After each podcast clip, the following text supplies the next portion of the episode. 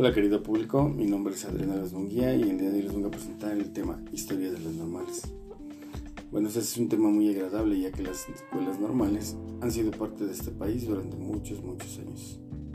Bueno, les comento que las escuelas normales se originan con las escuelas normales regionales y las escuelas centrales agrícolas, las cuales se formaron durante la administración del presidente Plutarco Calles, un proyecto que con moderna maquinaria y una organización cooperativista debía mejorar la producción del agro mexicano. Todo esto tiene sus inicios en los principios de 1920. Las dos instituciones se fusionaron y reciben el nombre de Regionales Campesinas.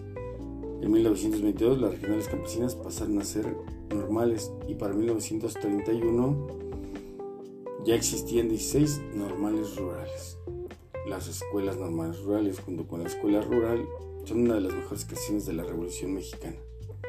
Forman parte de aquella educación rural que en mejores tiempos fue el orgullo de nuestros más auténticos maestros y despertó el interés y la admiración de los más destacados educadores de otros países, como fue el caso del educador John Dewey, quien visitó la Escuela Normal Rural de San Antonio de la Cal, en el bellísimo estado de Oaxaca quedando sorprendido por la originalidad de la organización y su funcionamiento.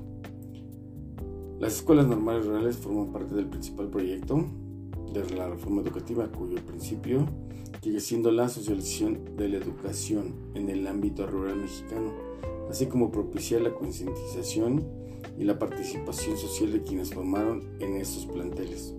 Las normales rurales tuvieron continuidad y nuevo impulso durante el sexenio de Lázaro Cárdenas del Río, cuando recibieron el mandato de eliminar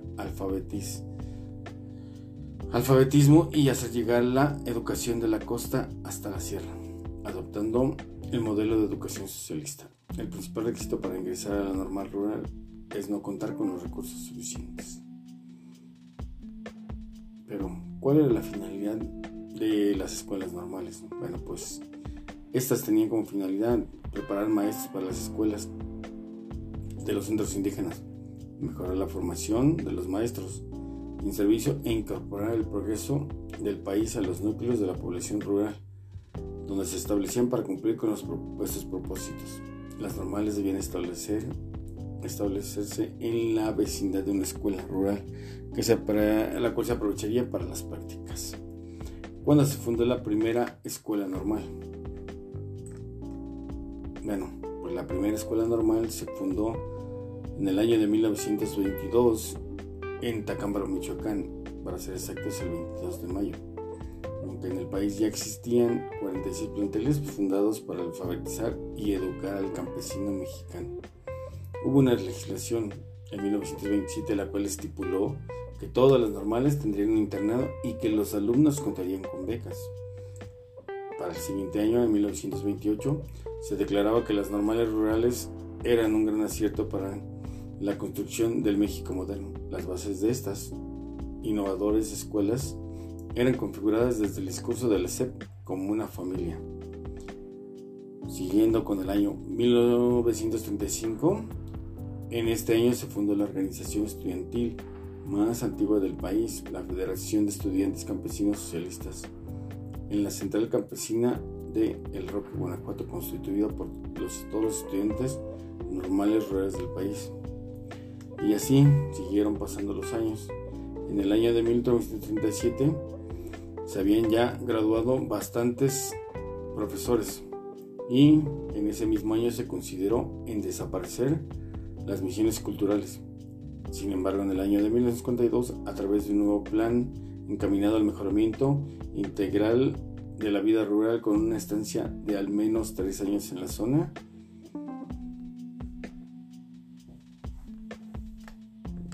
Para el año de 1942 se unifican los planes de estudio de las escuelas rurales y urbanas. Sin embargo, la escuela rural estaba separada de la urbana. Y por eso en ese mismo año se crea la Escuela Normal Superior.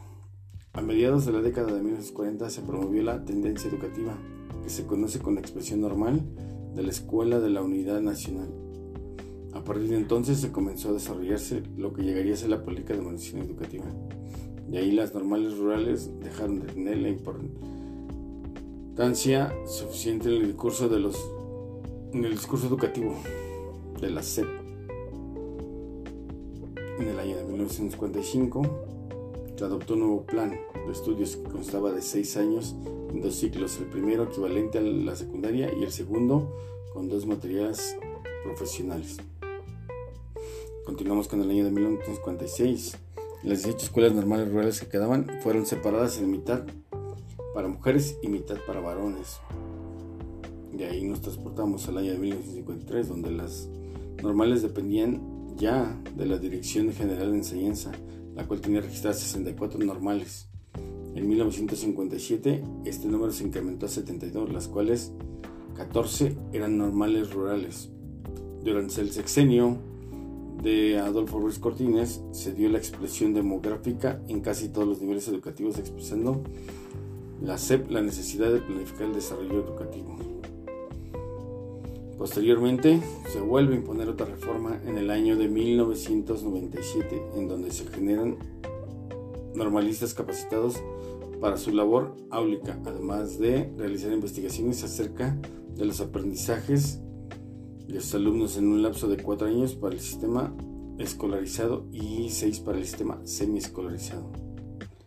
Bueno, después de ese año de 1997 nos enfrentamos a varios sucesos que hoy no mencionaremos aquí, pero el más relevante fue en el año de, 1900, de 2014 con la desaparición de los 43 estudiantes de la Escuela Normal Rural de San Isidro Burgos de Yotzinapan Guerrero que deja marcado siempre al normalismo mexicano. Bueno, y con este último dato y una frase célebre damos cierre a este podcast agradeciendo la atención prestada. La educación es la culpable, casi siempre de desviar a la gente de sus talentos. Ken Robinson.